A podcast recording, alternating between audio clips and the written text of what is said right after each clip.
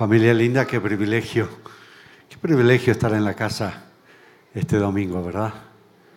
Y qué buena decisión la de ustedes de estar aquí y comenzar así la semana. Por si no se dio cuenta, la semana no termina en domingo, comienza en domingo. Y qué bueno darle siempre al Señor lo primero, la primicia de la semana, el primer día. Esa es una buena decisión. Eh, a mí me ha pasado, y lo he descubierto en, el tiempo que tengo de caminar con el Señor, que de asistir a la iglesia, de estar, de presentarme delante del Señor, depende mucho el éxito de la semana. A veces el, hecho de estar viajando o, quizás por razones de trabajo no he podido estar un domingo y me di cuenta que la semana ya no comenzó bien que ya las cosas no, no, comenzaban como yo quería, como que me faltó algo, como que me faltó una conexión allí. Pero sabemos nosotros que lo que comienza bien, termina bien, ¿verdad? Entonces comenzar la semana así como, como has comenzado, honrando al Señor, presentándote delante del Señor, eso significa que esta semana va a ser muy buena. Vas a tener una buena semana, te va a ir bien. Vas a, vas a lograr mucho, el Señor está contigo. Y su bendición está contigo porque pones al Señor en primer lugar. Y especialmente en los tiempos que estamos viviendo, porque leer las noticias y, ver lo que pasa en el mundo y aún en nuestro país, te das cuenta que los, los tiempos son complicados. No, no es fácil vivir en estos tiempos. Sé que hubieron tiempos más difíciles, pero en lo que a nosotros respecta, son tiempos complicados y difíciles. Y nuestra actitud, como nosotros nos vemos, nuestra actitud en relación a nuestro Señor, en relación a la familia del Señor, en relación a la comunidad de fe a la cual pertenecemos, yo creo que va a ser la diferencia. Yo creo que va a ser vital en este tiempo que nosotros reconsideremos nuestro lugar, nuestra posición, nuestra postura en cuanto al Señor y a la familia en la cual pertenecemos.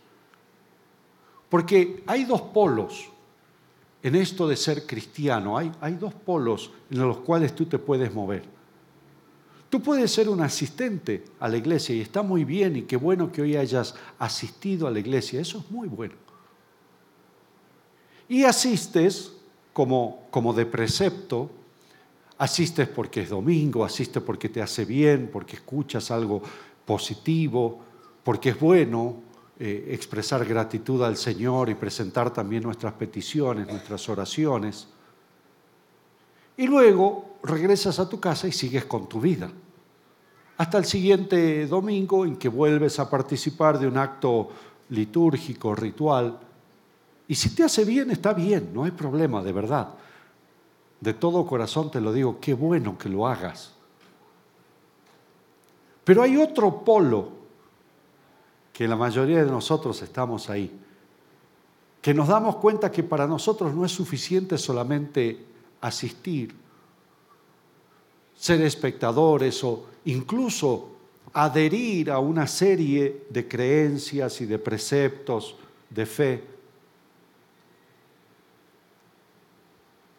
Hay otro polo, otro extremo en el cual nosotros ya nos vemos comprometidos, metidos.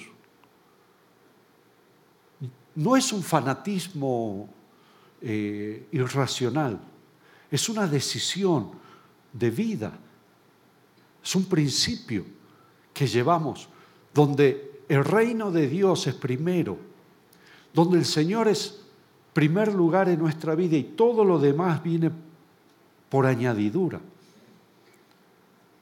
Y ese, ese polo, ese extremo,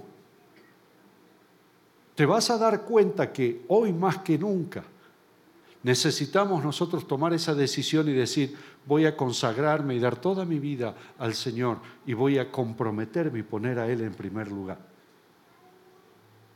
no solamente es bueno que lo hagas, pero estamos entrando en tiempos donde es vital que nos comprometamos con el Señor y que asumamos un papel de discípulos.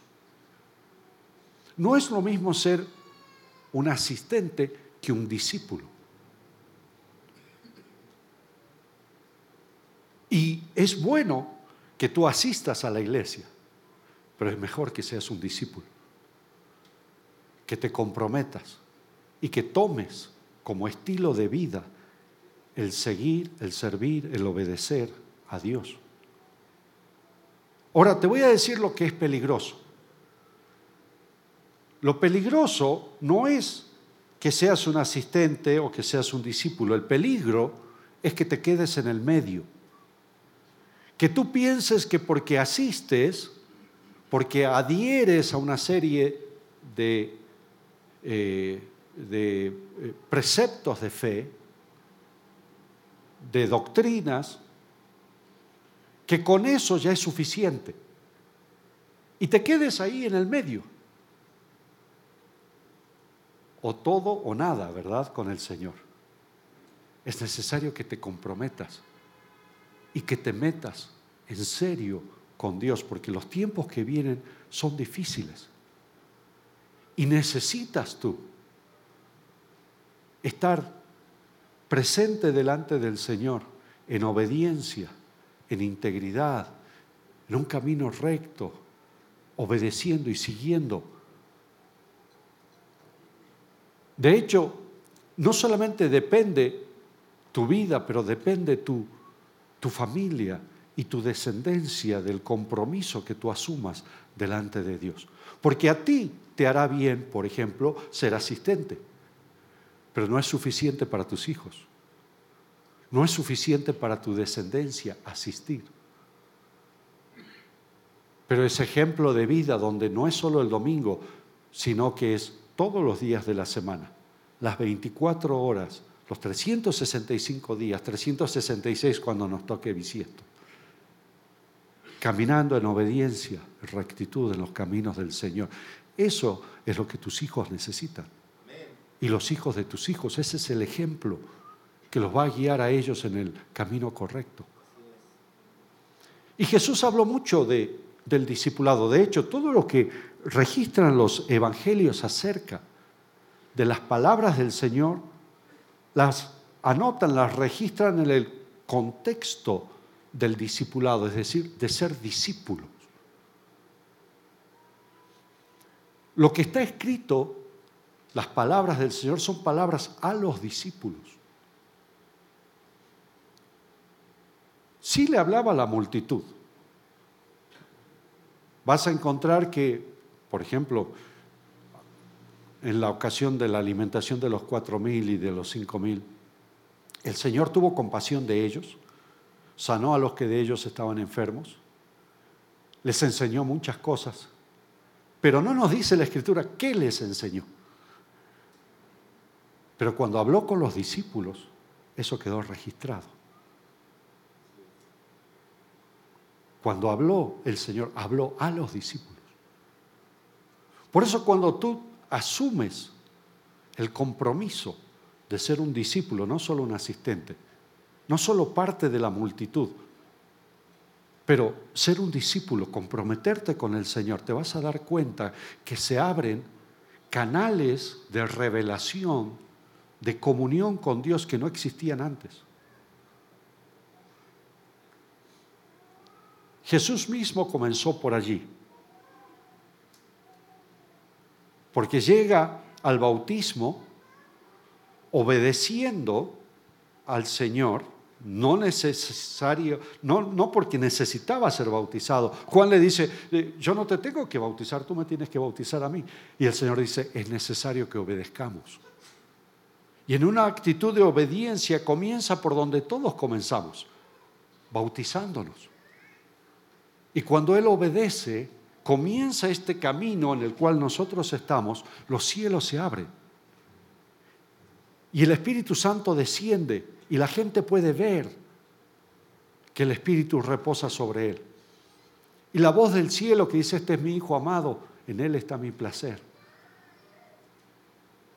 Se abren los cielos, comienzas a tener un entendimiento, revelación, conocimiento, que si no tienes este compromiso del discipulado, no la vas a tener. Aún la oración te cambia. Orando, Jesús subió del agua y los cielos se abrieron. ¿Sabías tú que, por ejemplo, el Padre Nuestro, una oración que nos enseñó el Señor, es una oración para los discípulos? No es una oración para la multitud. Sí, las multitudes lo oran, lo rezan y todo lo demás. Pero es el discípulo que puede decirle a Dios Padre. Es el discípulo que puede decir, quiero que tu nombre sea santificado. Es el discípulo que ora, venga tu reino. Es el discípulo que busca hacer la voluntad como en el cielo, así también en la tierra. Entonces aún tu vida de oración va a ser muy distinta cuando te veas como discípulo, no como participante o asistente en una religión. Y Jesús le habló a los discípulos y quedaron registradas aquí sus palabras para que sepamos nosotros qué se espera de un discípulo. Porque ahora la pregunta es, bueno, si esto es así, ¿cómo se es discípulo? ¿Qué es un discípulo? ¿Cómo se ve un discípulo? Y bueno, puedes leer todas las, en los evangelios hay mucho, pero te quiero compartir el evangelio de Lucas capítulo 9, versículo 57 en adelante.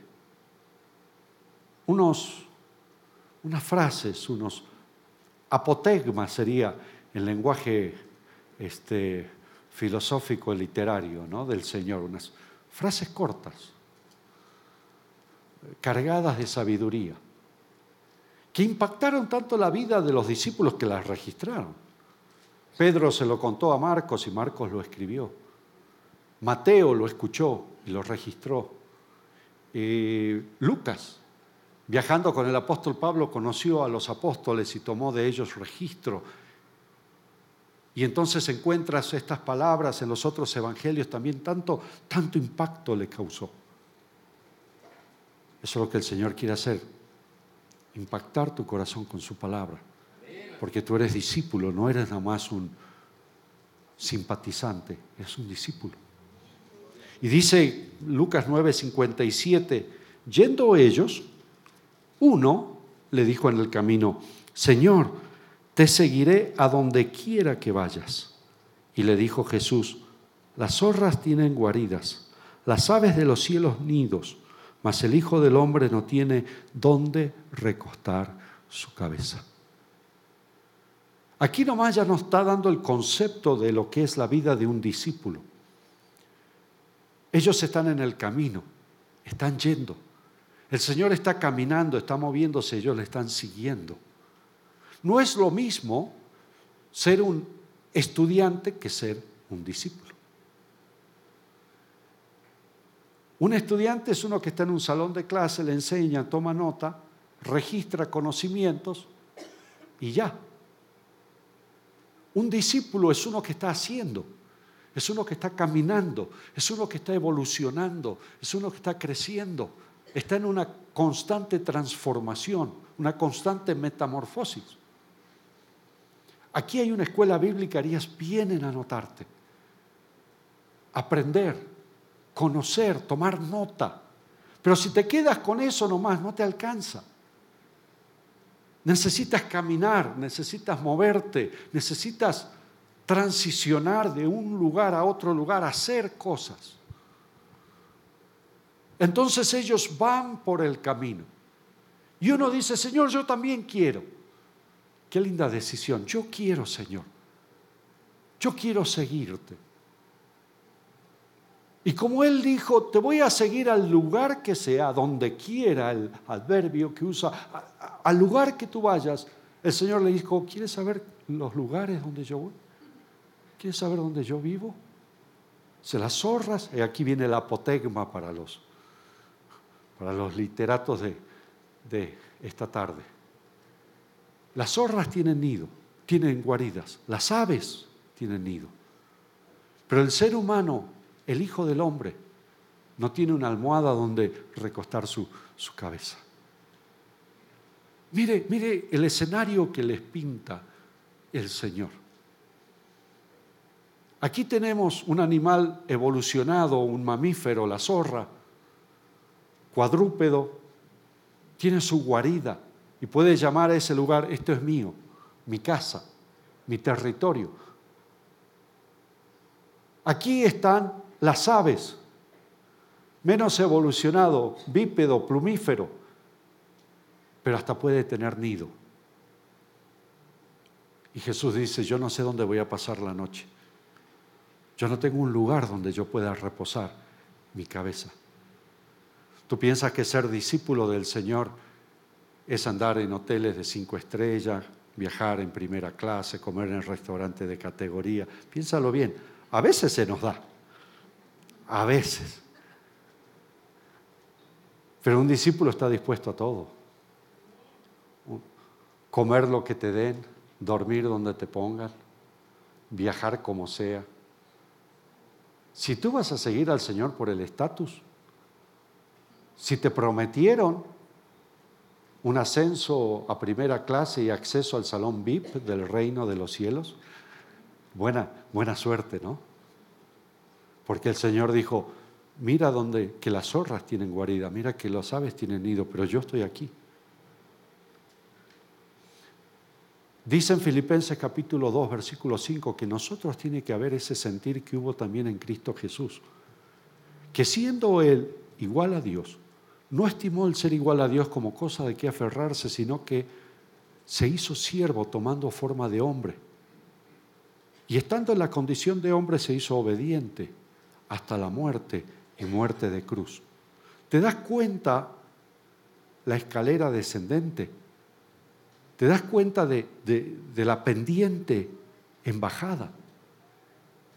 De ser igual a Dios hasta ser igual que los hombres e incluso menor porque una zorra tiene guarida y un ave tiene nido.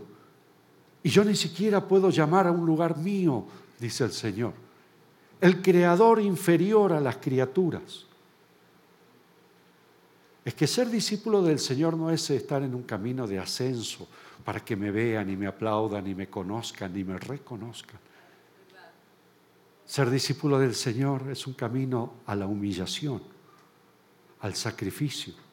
Jesús dijo, si alguno quiere ser mi discípulo, haga lo que hago yo, tome su cruz y sígame. Dietrich Bonhoeffer, un, teólogo del siglo pasado, del siglo XX, los que tienen más o menos mi edad que digan que el siglo XX es el siglo pasado, es como que lo vemos raro, ¿verdad? Pero un, teólogo alemán, un hombre que resistió al nacionalsocialismo alemán, al nazismo, y por eso lo pagó con su vida murió eh, ejecutado por los, por los nazis, por su fe. Y él dijo en uno de los libros que escribió que se llama así El costo del discipulado, para que no quede duda que hay cosas que, que tienen costo, que tienen precio. Él dijo, cuando Dios llama a un hombre, lo llama a seguirle y morir. Yo no sé de dónde nosotros por ahí como líderes nos hemos confundido y hemos tratado de ofrecer un producto distinto a la gente, de decirle, eh, sé cristiano, te va a ir bien, no vas a padecer, todo va a estar de color de rosa, viento en popa. Sí, eh, el balance siempre va a ser positivo. Siempre es mejor seguir al Señor que no seguirle. Siempre es mejor comprometerse con el Señor que no comprometerse. Pero no significa, no te está ofreciendo el Señor que, que, que ahora va a ser todo miel sobre hojuelas.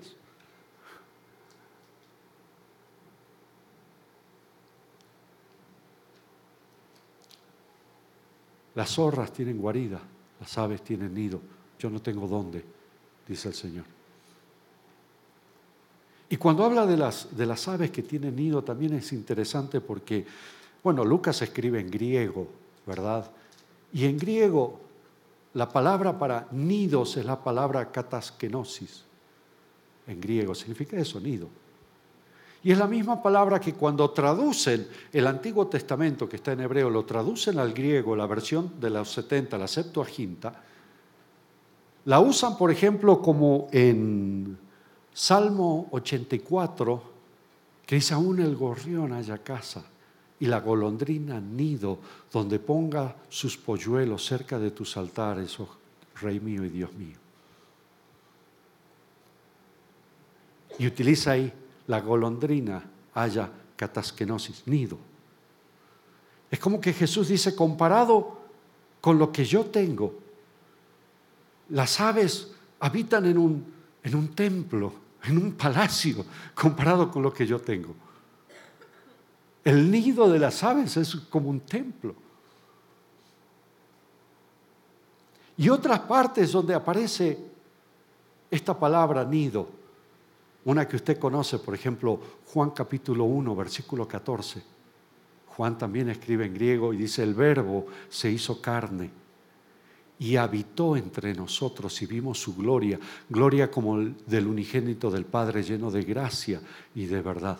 Y cuando dice habitó entre nosotros, usa la palabra esquenó, que es como kataskenosis. Utiliza ese verbo en griego que significa anidar, habitar, poner su residencia, poner su tabernáculo, su tienda. El verbo se hizo carne e hizo nido entre nosotros. Ay, ahí ya nos da otro matiz de lo que el Señor está haciendo. No es que Él es una asceta como los faquires de la India que le gusta pasar este, la vida a la intemperie, sufriendo hambre. No.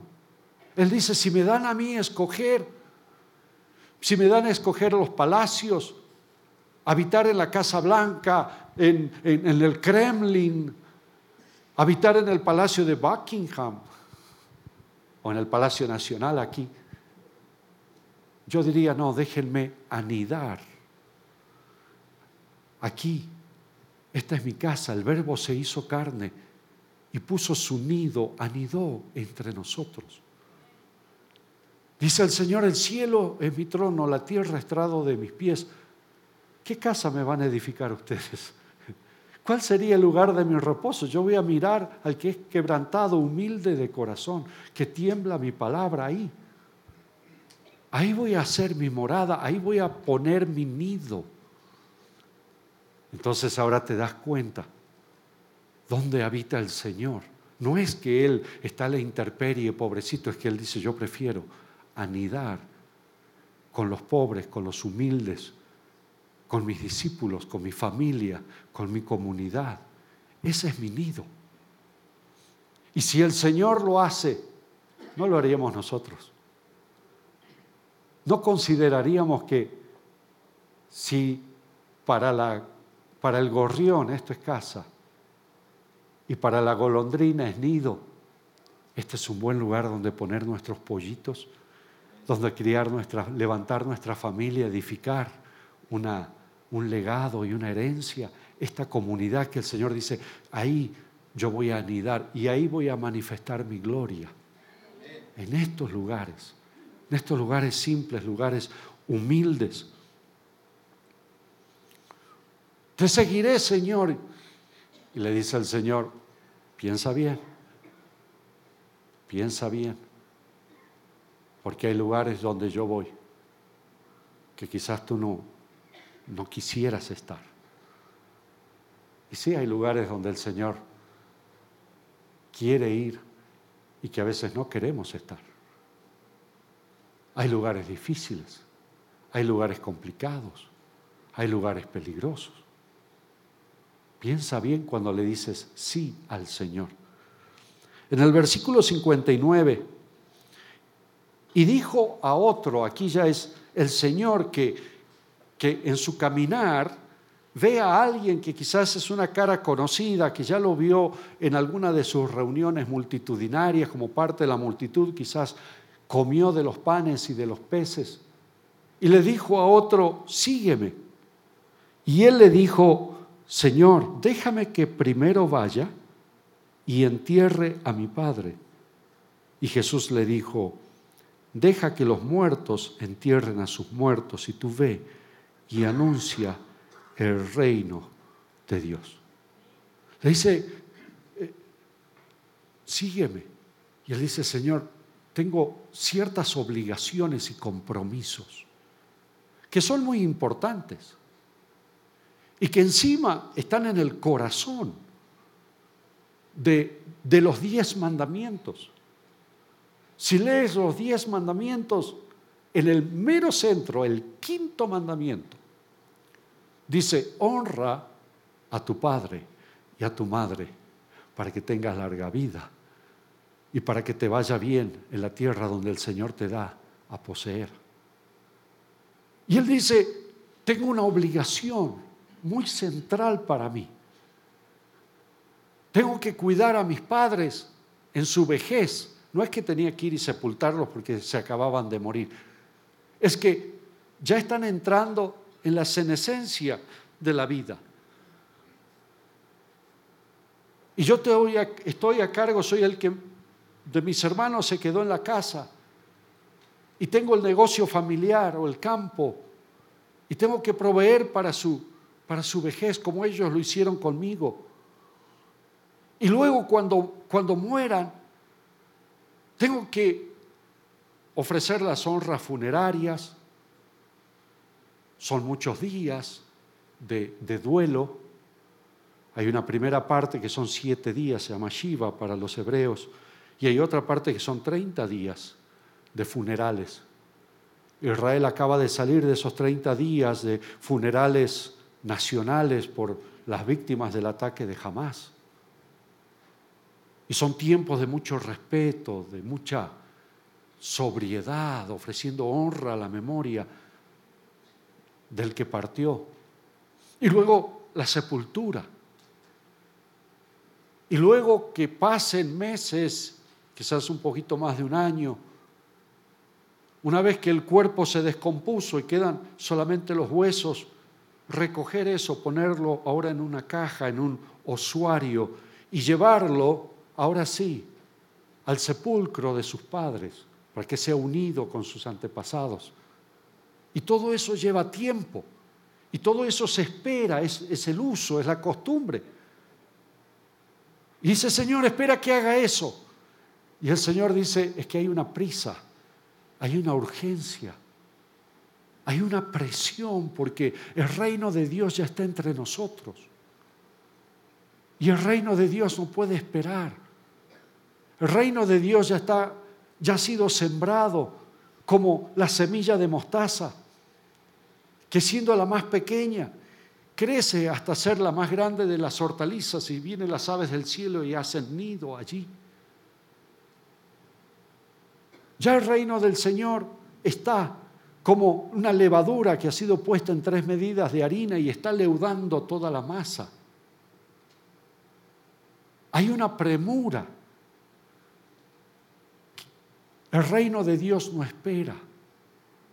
El reino de Dios ocupa el primer lugar en nuestro pensamiento, ocupa el primer lugar en nuestras decisiones, está por encima de nuestros usos y de nuestras costumbres.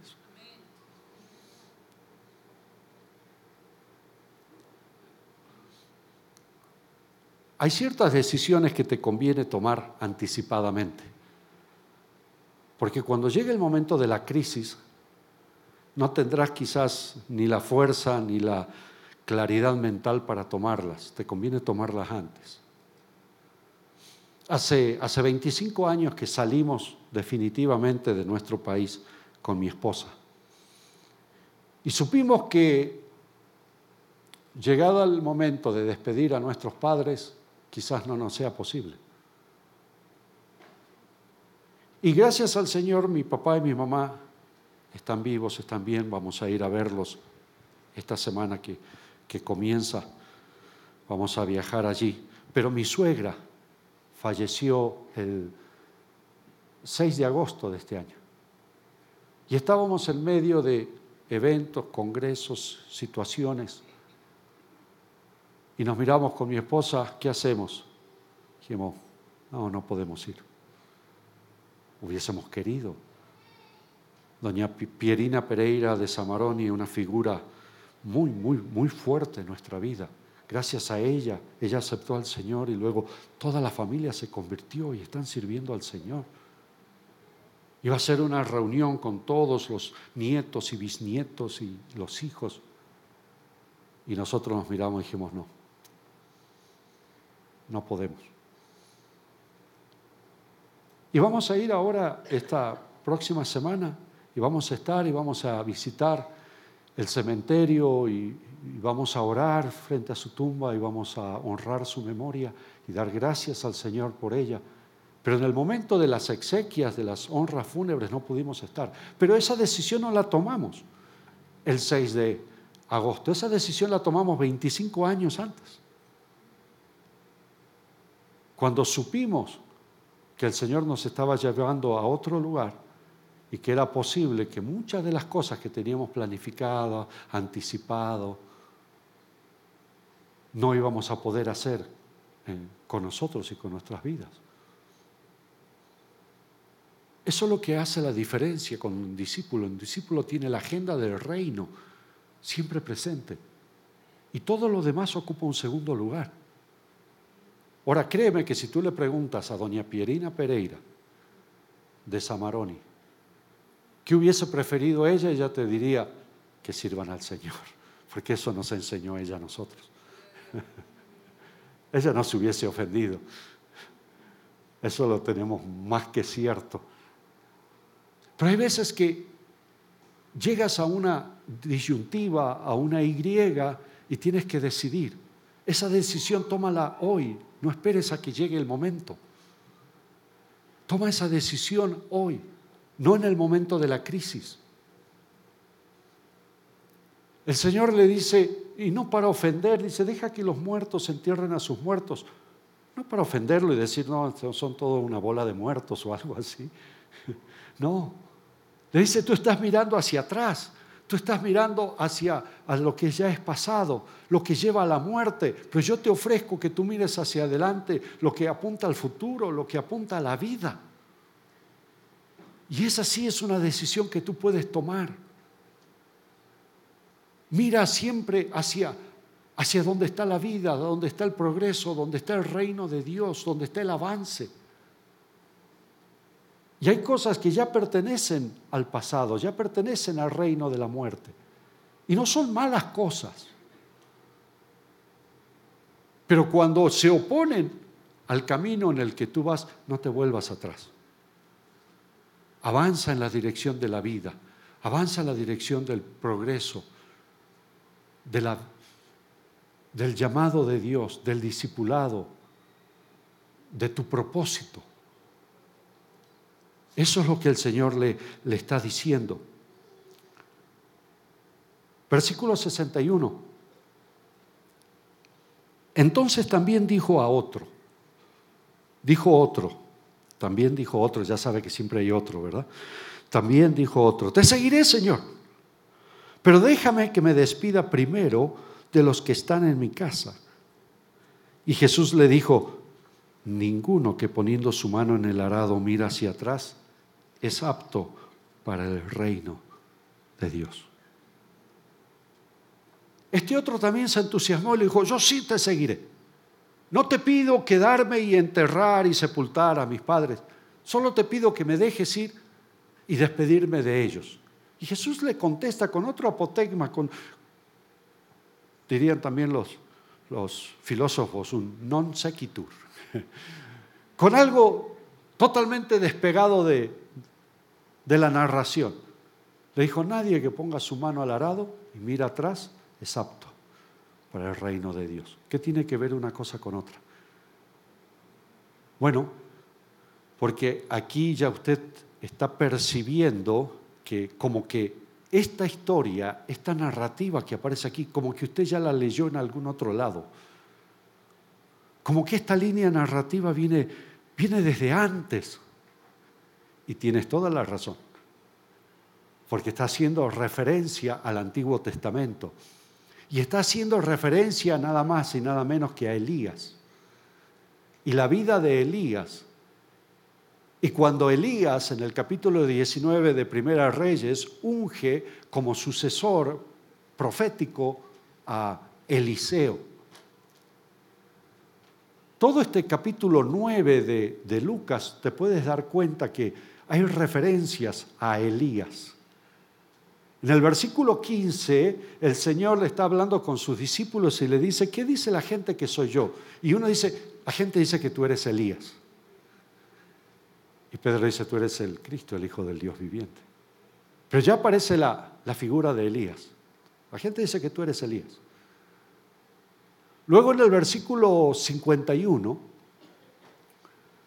nos dice Lucas que cuando llegó el tiempo en el que Jesús iba a ser tomado arriba, entonces endureció su rostro y comenzó a dirigirse, a caminar, a ir hacia Jerusalén. Jesús sabía dónde iba, Jesús sabía lo que representaba Jerusalén, Jesús sabía que había un monte que lo estaba esperando, el Calvario, y sabía que hay una cruz para él. Pero cuando dice Lucas, cuando llegó el, el momento, el tiempo en que había de ser tomado arriba, es otra alusión a Elías. Porque Elías fue tomado, fue arrebatado en carros de fuego. Así fue llevado Elías.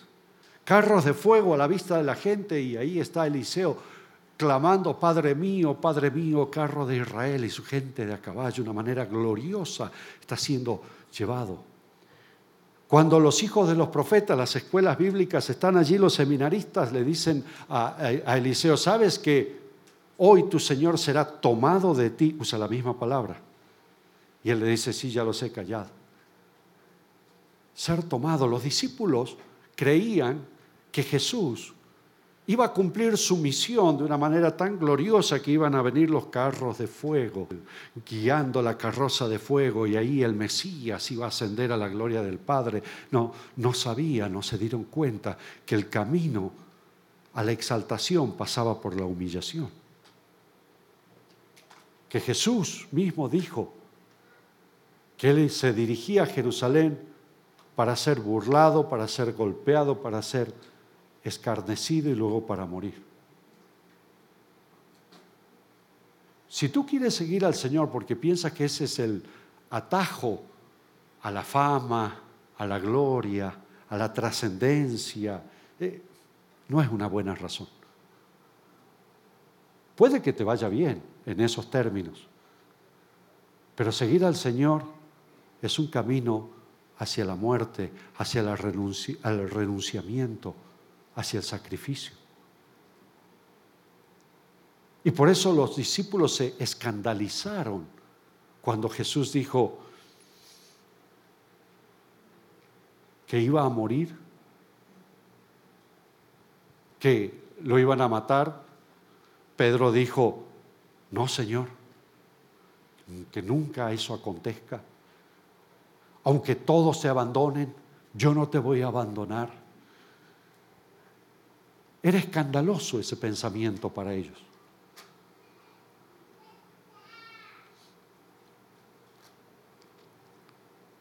Cuando llegó el, momento, el tiempo en que él iba a ser tomado,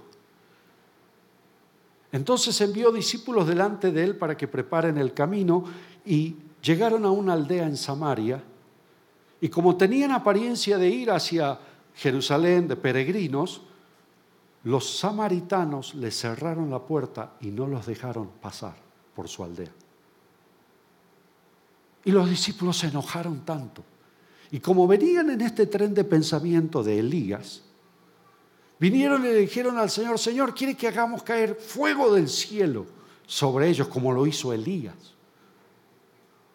Porque sí, en el tiempo de Elías, el rey mandó a 50 soldados y un capitán a, capturar a Elías y le dije, y él estaba en la cima del monte y vino este capitán y sus 50, le dijo, varón de Dios, desciende con nosotros, tenemos una orden de aprehensión. Y Elías dijo, si yo soy varón de Dios, caiga fuego del cielo y te consuma a ti a tus 50. Y eso sucedió. Llegaron otros 50 o 51 con el capitán. Varón de Dios, tienes que venir, estás bajo arresto. Le dijo, si soy varón de Dios, descienda fuego del cielo y te consuma. Otra vez. Los siguientes 50 y el siguiente capitán vinieron arrodilladitos, calmaditos. Por favor, apiádate de nosotros, ten misericordia. Y dice el rey que por favor, si le haces el favor y te gusta y está bien contigo y no te molesta mucho, si tienes tiempo, podrías descender e ir con él. Y los discípulos venían con esa historia en la mente, porque este es Elías, ¿verdad? Que va a ser arrebatado. Quieres que hagamos caer fuego del cielo sobre estos samaritanos, como hizo Elías. Y Jesús le dice, ustedes no saben de qué espíritu son. Yo no vine para perder las almas, yo vine para salvarlas, para ganarlas. Y a veces nos pasa a nosotros eso, a los cristianos nos pasa eso. No sabemos por qué espíritus nos dejamos convencer, influenciar. Hay tantos espíritus que nos llegan a través de las redes sociales, los comentarios, las noticias. Y nos dejamos llevar por espíritus de violencia, de ira, de enojo. Ahora estamos entrando en un periodo complicado en México porque es periodo electoral. Y esto atiza muchas emociones dentro de uno. Y para colmo nos hemos vuelto muy vocales. El voto solía ser secreto y ahora lo anunciamos a voces. Y entonces comenzamos a pelearnos, comenzamos a discutir cómo puede ser que tú apoyes a fulano, a mengano, a este y a aquel. Y nos criticamos, y nos separamos, y nos dividimos, y nos insultamos, y nos hacemos violencia. Ese no es el espíritu de Cristo.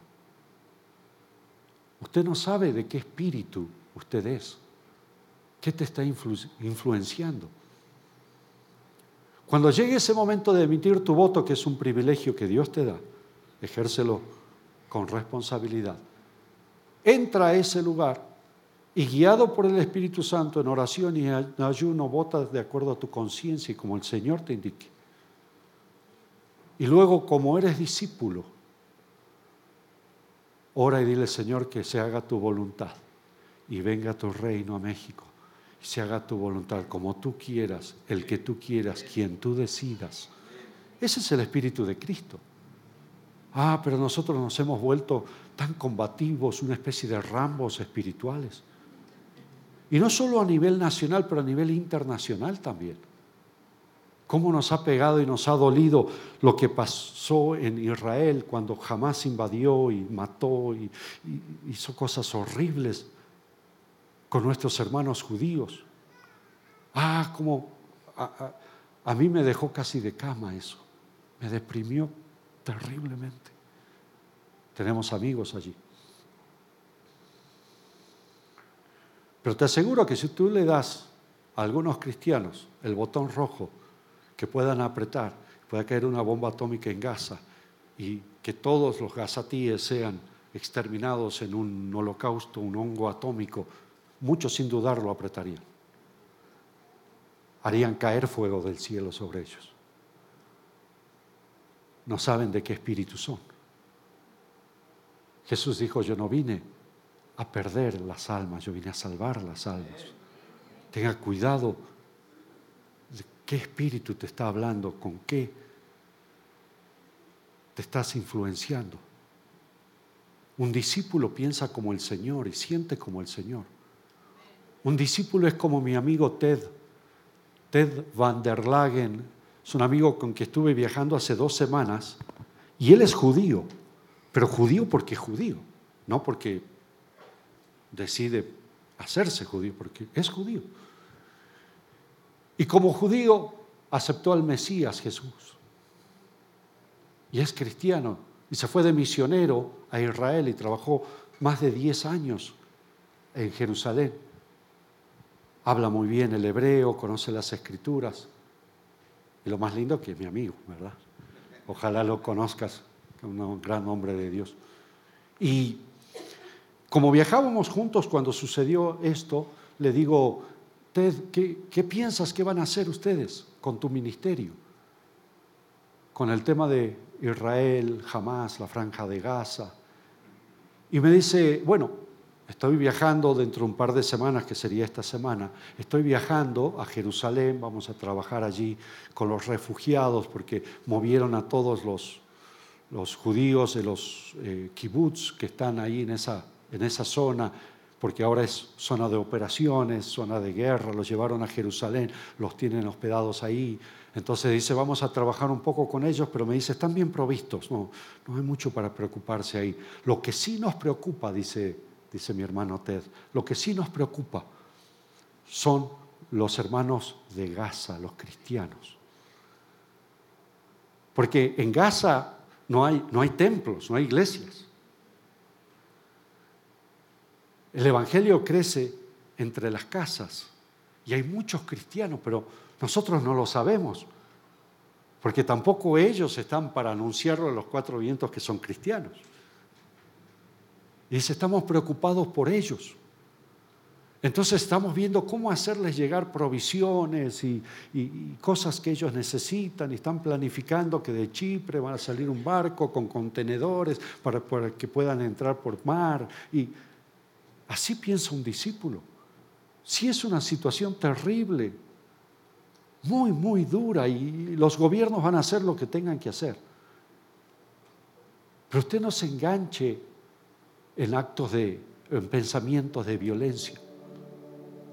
Un discípulo es como su Señor. A mí no me toca perder las almas, me toca ganar las almas. Y si usted sigue la historia, resulta que en Hechos capítulo 8, ya estamos de este lado de la venida del Espíritu Santo. El Señor asciende, envía el Espíritu Santo en Hechos capítulo 2. Y el Señor dijo, ustedes me van a ser testigos en Jerusalén, Judea, Samaria. Y ahí a Samaria va Felipe, el evangelista, y los samaritanos comienzan a creer en Cristo y a aceptar el Evangelio que es por la fe en Jesucristo. Y hasta se bautizan y le llegan a los apóstoles en Jerusalén la noticia que también a Samaria había llegado el Evangelio. Entonces envían a Pedro y envían a Juan. Y ellos llegan allí y ven que sí, es verdad. El Evangelio llegó a Samaria y se han bautizado, pero les falta todavía el bautismo del Espíritu Santo. Entonces ponen sobre ellos sus manos y el Espíritu Santo desciende y los bautiza. Hacía unos meses le cerraron la puerta al Señor. Le dijeron, tú aquí no entras. Y los discípulos, ¿quieres que hagamos descender fuego del cielo que los consuma? Pasan unos meses, abren sus corazones, reciben a Cristo y reciben un mejor fuego, el fuego del Espíritu Santo, no el fuego de la ira, no el fuego de la venganza, pero el fuego del Espíritu Santo. No te des por vencido con las personas que estás orando, que le estás compartiendo del Señor. Quizás te rechazaron, quizás te dijeron, sabes que aquí no me vengas con esa cosa de, de Cristo o en el pueblo, o, en la aldea, o en la ciudad, o en el país donde estás ministrando, no te des por vencido. Quizás te rechacen y por supuesto que te van a rechazar. Jesús dijo, si a mí me rechazan, a ustedes también. Ah, pero cuando llega el tiempo de la visitación, Jesús dijo, de Jerusalén hubiese querido que conozcas el tiempo de tu visitación. Un día, porque hay tiempo y hay estación para todo. Y de repente sí es el tiempo para esa casa, sí es el tiempo para esa familia, sí es el tiempo para esa ciudad. Para que conozcan a Cristo, para que el Espíritu Santo sea derramado. Imagínate si hubieses hecho caer fuego del cielo sobre ellos. ¿Qué podemos hacer nosotros en este tiempo de guerra entre Israel y Gaza? orar y decir, venga tu reino y hágase tu voluntad. Y que nuestros hermanos palestinos conozcan a Cristo y el Espíritu Santo descienda sobre ellos, que no sean bombas que desciendan sobre ellos. Que nuestros hermanos israelíes, judíos, conozcan a Cristo y lo acepten como su Mesías y descienda sobre ellos el Espíritu Santo. Eso es lo que nos toca. Ese es el plan, esa es la voluntad, la voluntad de Dios. Entonces, ahora que están todos con este pensamiento de, Elías, ¿sí? Te seguiré, Señor, solo deja que vaya y, y bese, me despida de los que están en mi casa. Y Jesús dice, nadie que poniendo su mano al arado y mira atrás es apto para el reino de Dios. Ahora sí entendemos. Esto tiene que ver con Elías. Elías en el capítulo 19 de Primera Reyes tiene el mandato de ir al campo de Zafat y ahí encontrar a Eliseo y ungirlo para el ministerio. Y cuando él llega allí está Eliseo en el campo arando con doce yuntas de bueyes. Él es un terrateniente, él tiene una herencia muy grande, es una persona importante. Tener doce yuntas de bueyes es como tener doce trailers. Y él es responsable por todo eso, por eso está en el último lugar, está viendo que todas las líneas salgan bien derechitas en el arado. Y pasa Elías y arroja su manto sobre él y sigue de largo. Y Eliseo se detiene. Y se detiene toda la operación. Eliseo sabe que algo sucedió. Que algo que podría nunca haber pasado, pasó que su vida no va a llegar a ser la misma, que ahora sus planes están en riesgo y que él tiene que tomar una decisión. Entonces corre a Elías y le dice, te seguiré, solo deja que vaya y me despida de los que están en mi casa. Las mismas palabras que encontramos aquí. Y Elías le dice, pues ve, yo qué te hice. Porque esa decisión no es una decisión que se impone. La decisión de ser discípulo no se impone, se asume. Elías dice, yo no te obligo. Y nadie te obliga a ser discípulo. Tú puedes ser asistente toda tu vida, simpatizante toda tu vida. Y está bien para ti, no pasa nada. Pero ser discípulo se asume. Y entonces Eliseo corre no sabemos si llegó a despedirse de su papá y de su mamá, pero sí sabemos que mató los bueyes. Con el arado, con la yunta, hizo, lo usó de carbón, hizo una carne asada, se despidió de esa vida, se despidió de sus sueños, se despidió de sus ambiciones y fue detrás de Elías y lo seguía y le servía. De ser jefe, de ser un hombre que tiene herencia, que sí sabe dónde su cabeza va a reposar en la noche, pasa a ser un seguidor, un sirviente. Lo que un encuentro puede hacer, ¿verdad? Cuando el manto cae y sientes el peso de ese manto, Eliseo sintió el peso y dijo, yo ya no puedo vivir así, tengo que tomar una decisión. En el mira atrás es apto, porque Eliseo podría haber hecho eso. Podía haberse sacudido el manto, podía haber corrido detrás de Elías y decirle, eh, mira, se te cayó, tú sigue con tu vida y yo con la mía, y seguir arando. Pero Eliseo supo, es un momento de decisión. Algo pasó. Esto, esto no es casualidad. Pero también podría haber continuado arando y mirando ese momento, mirando hacia atrás, siendo heredero, rico, prominente, famoso, conocido en su tiempo mirado atrás y decir, pero podría haber sido un discípulo del Señor. Pero podría haber obedecido el llamado. Podría haberle dicho que sí al Señor. Por eso hay tanta gente que las líneas de vida que están trazando están todas torcidas y chuecas. Porque no pudieron desprenderse del arado. No pudieron dejar sus planes y proyectos, se sintieron obligados, compelidos, constreñidos. Y no pudieron dejar el arado, pero dice, ¿qué hubiese pasado si le hubiese dicho que sí al Señor?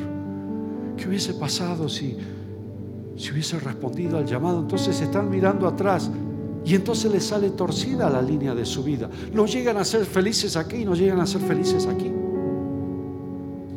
Y por eso inicié diciéndote que el, terreno más peligroso, la arena movediza, está aquí en el medio. Tú podrías decir, está bien, no, no, Elías, que Dios te bendiga. Si necesitas algo, aquí me avisas y continuar con tu vida. Y hacer lo que, lo que tienes planeado y está bien, hazlo bien, progresa, sé feliz. Pero si el Señor te toca y sientes el peso del manto, no intentes estar en los dos caminos al mismo tiempo, porque no vas a ser feliz ni en uno ni en otro. De hecho, ya intentaste volver al mundo y la pasaste mal. Hacer las cosas que antes disfrutabas ya no las disfrutas.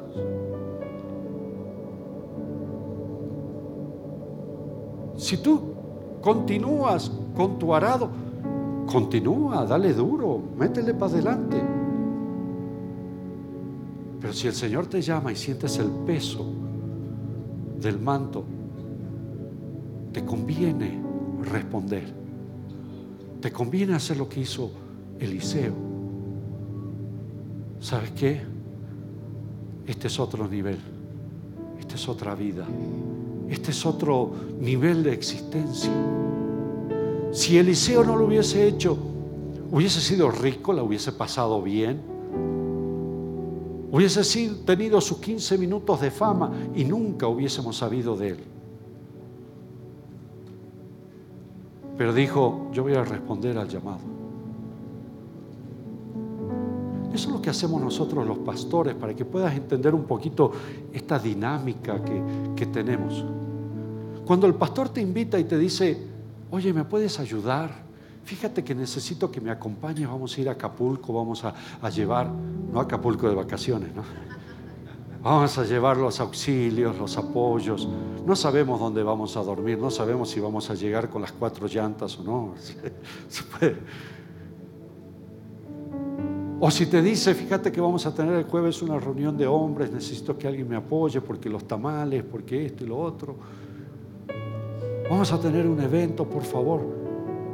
No te lo está pidiendo para decirte échame una mano, mira que no tengo otra opción, por favor, sé buen cuate.